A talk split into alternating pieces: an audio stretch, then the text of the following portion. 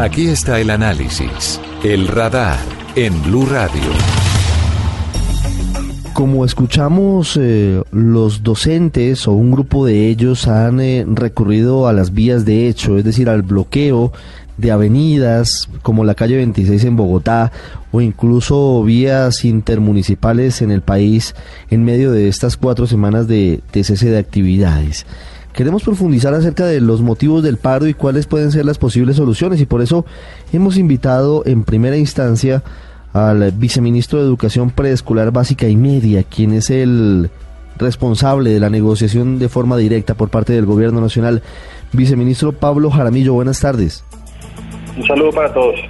Viceministro, en las últimas horas hubo denuncias de varios maestros sobre excesos del Escuadrón Móvil Antidisturbios de la Policía en la calle 26 en Bogotá. Se habla de varias personas lesionadas y de varios afectados por los gases lacrimógenos.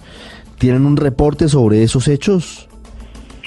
Bueno, yo, yo no tengo un reporte oficial, pero pues lo que le puedo decir primero es que el gobierno nacional desde el primer día y, en todos los, los las mismas movilizaciones ha garantizado, eh, digamos, el derecho a la protesta.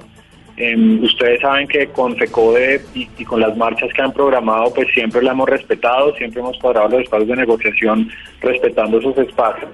Pero creo que después de 30 días de paro, pues los grupos y, y las movilizaciones empiezan a perder el control. Hoy lastimosamente creo que eso fue lo que pasó en Bogotá. El, lo que yo tengo entendido es que iba una marcha hacia el aeropuerto del Dorado con la amenaza de tomarse el aeropuerto. Que hubo conversaciones entre la alcaldía de Bogotá, la policía y obviamente en un punto pues el, eh, el tuvo que, intervenir para que no se tomara el aeropuerto. Ahí por supuesto que hay versiones encontradas y de nuevo pues reiteramos la importancia de que toda la protesta se haga en, en espacios de paz, respetando pues los derechos de los demás ciudadanos, por ejemplo a la movilidad y, y, desde el gobierno pues insistiremos en que es un derecho fundamental que hay que proteger, pero que pues cuando se pierde el control donde se iban a tomar el aeropuerto El Dorado ya pues los, la, alcaldía de Bogotá me imagino que tuvo que tomar medidas que, al final terminen en esos hechos. Entonces hacemos un llamado a todos los actores para pues obviamente para controlar esas esas manifestaciones y que se puedan hacer en unos espacios controlados que no afecten a, los demás. Sí, viceministro, ¿qué información concreta tienen sobre eso que me parece un hecho relevante? ¿Había planes de algunos docentes para tomarse el dorado? Esa fue la información que nosotros recibimos, eh, que iba una marcha hacia el aeropuerto del Dorado por la 26.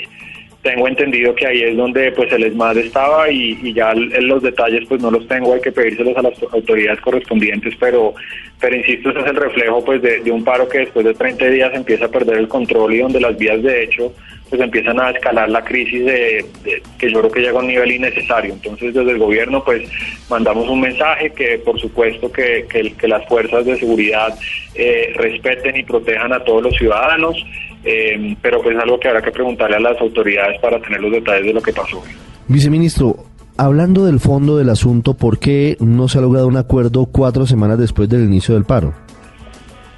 Miren, yo, yo, yo creo que es difícil, desde el gobierno insistimos, creo que aquí falta voluntad de, de FECODE. Entendemos que, que las reclamaciones de los maestros son legítimas. Colombia pues ha avanzado muchísimo en educación, pero todavía nos falta muchísimo más. Esto es una tarea de décadas enteras pero lo que hay que entender es que el gobierno nacional ha hecho unos compromisos muy importantes que estamos cumpliendo, que van hasta 2019, pero que en este momento con la situación fiscal no podemos asumir nuevos compromisos. Hemos insistido a FECODE de todas las formas, no solamente en estos 30 días de paro, sino durante los dos meses anteriores, a que vamos a seguir cumpliendo. Teníamos ya 11 acuerdos parciales antes de que, de que iniciaran el paro, le hemos dado propuestas para cada uno de los temas, pero pues en un año donde precisamente tenemos problemas económicos, donde ustedes han visto que ha habido un recorte generalizado en todos los sectores, donde el país tuvo que hacer una reforma tributaria para de alguna forma cerrar el hueco y que los sectores sociales no se vieran afectados por el por el choque macroeconómico que se vio gracias a la caída de los precios del petróleo, pues que en un año como estos FECODE siga insistiendo en unas peticiones económicas que no son viables, pues es muy difícil. Entonces le hemos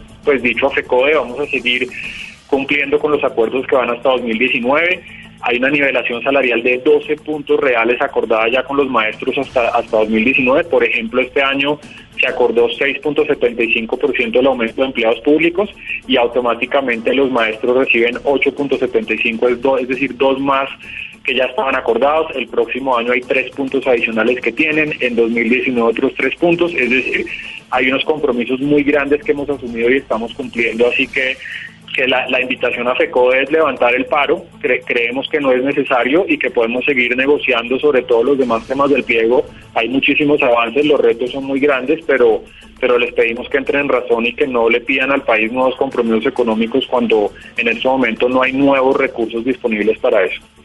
¿Cuáles son los puntos que hoy mantienen atascada la posible solución del paro, viceministro? Miren, FECODE está pidiendo una, una digamos, en los 20 días o más, ya 23 días que llevamos de, después de que FECODE volvió a la mesa, em, yo diría que el 90% del tiempo se ha ido en la discusión de una bonificación que está pidiendo FECODE. Em, nosotros hemos insistido en que tenemos unos recursos limitados para crear una nueva bonificación. Ellos piden una bonificación que pues en este momento es inviable, así que yo diría que ese es uno de los temas centrales hay una discusión sobre el financiamiento general del sector educativo. Esa es una discusión que tiene que ver con el Sistema General de Participaciones y donde ya hemos invitado a FECODE a ser parte de una mesa que revise estructuralmente el SGP. Eso no lo podemos hacer unilateralmente, eso es una discusión que pasa en el Congreso de la República, donde tienen que intervenir actores como los alcaldes, como los gobernadores, como el Ministerio de Hacienda, el sector salud, el sector de agua potable, es decir, esta es una discusión amplia del país, donde ya la hemos dicho a FECODE que tiene un puesto asegurado y que queremos pues eh, construir ojalá un proyecto con ellos. Em, entonces yo realmente creo que, que falta voluntad de FECODE, que ya no es necesario que el país esté con un paro que lleva 30 días y que lo importante es que los profesores vuelvan a las clases y que podamos seguir conversando en todos los temas que para eso estamos en el sector público. Esto es un trabajo que nunca para, pero creemos que el paro es innecesario en este momento. Viceministro, como usted lo dice, hay cerca de 9 millones de niños y de jóvenes sin clases hace más de un mes. ¿Qué va a pasar con, con esas clases, con esos días que se han perdido? ¿Cuál va a ser el esquema? Miren, lo primero es que, que, que FECODE pues levante el paro y que los maestros puedan volver a las clases. Eso es supremamente caótico para todo el mundo. Los costos de un paro son muy altos. Eh, y son muy altos pues primero para los niños y, y, los padres de familia que se ven afectados en los calendarios segundo para los para las secretarías de educación que también tienen que ajustar los calendarios para recuperar el tiempo y tienen que ajustar procesos contractuales súper complejos como la alimentación escolar. Entonces, ahora viene, pues ojalá, eh, si, muy pronto FECODE levanta el paro, nosotros insistimos, ojalá sea este mismo fin de semana, pues vendrá un trabajo con las secretarías de educación para reorganizar los calendarios académicos, para poder recuperar el tiempo perdido. Perdón, y que nuestros niños al final del año pues no se vean perjudicados y logren cerrar como debieron haber cerrado con todas las clases que tenían programadas durante el año. ¿Hay alguna posibilidad de que en medio de la negociación, viceministro, y esta pregunta es eh, la última, pueda buscarse alguna salida distinta al descuento de los días no laborados, es decir, un plan que permita a los docentes eh, hacer la reposición del tiempo y que se paguen los días que no se han facturado? Miren, el, Ministerio sacó una directiva esta semana y, como funcionarios públicos los secretarios de educación están obligados a no pagar los días no prestados. Eso no es un, un tema que se inventó el Ministerio, sino eso es por ley. Pero lo que hemos venido trabajando, ya tuvimos una reunión con todos los secretarios de educación, es cómo facilitar la implementación de esa directiva para que sea para que sea fácil hacerlo.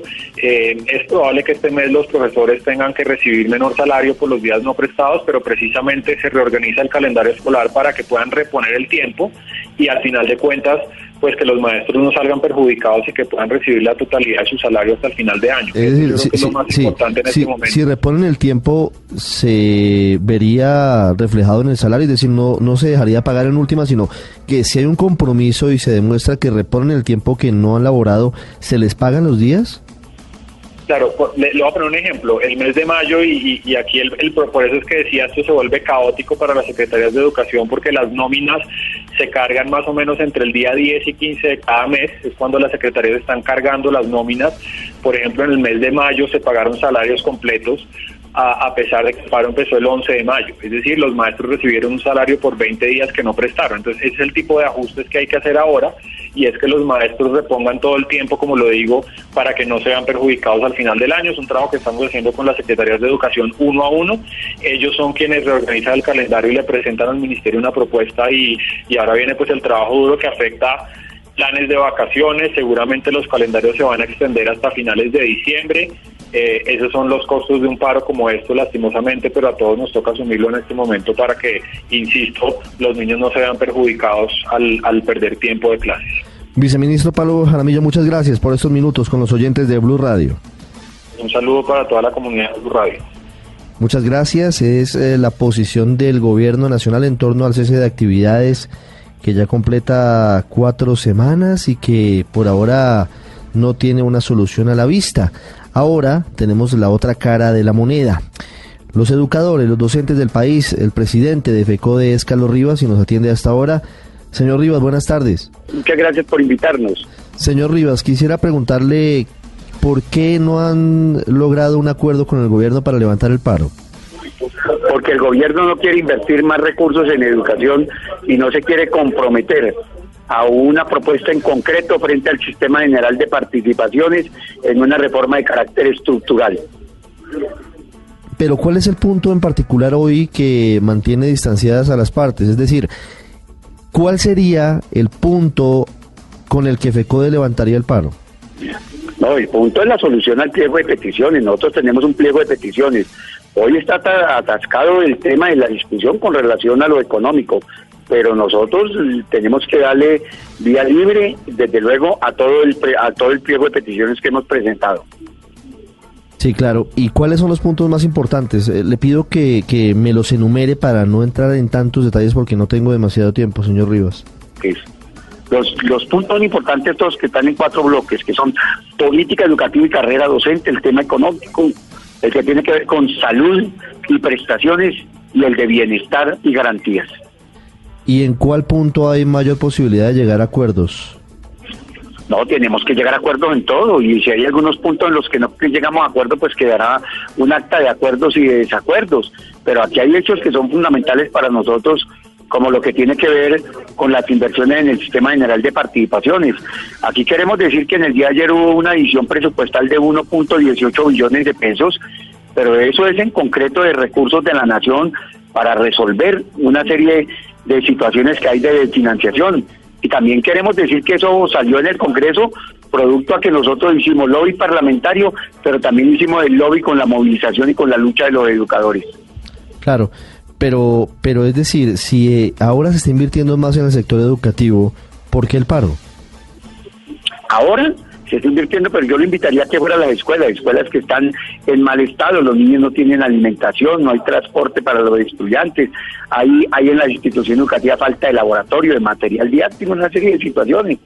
Ahora, que el gobierno esté diciendo que están invirtiendo más, no, el gobierno está invirtiendo lo que le corresponde en una sociedad como esta, a poder y a resolver los problemas de la educación. Sí, pero eh, ¿en qué parte del pliego de peticiones están esas eh, solicitudes en particular? No, en el tema de carácter económico y también en la financiación del sistema general de participación. En el punto uno. ¿Y el punto uno qué dice?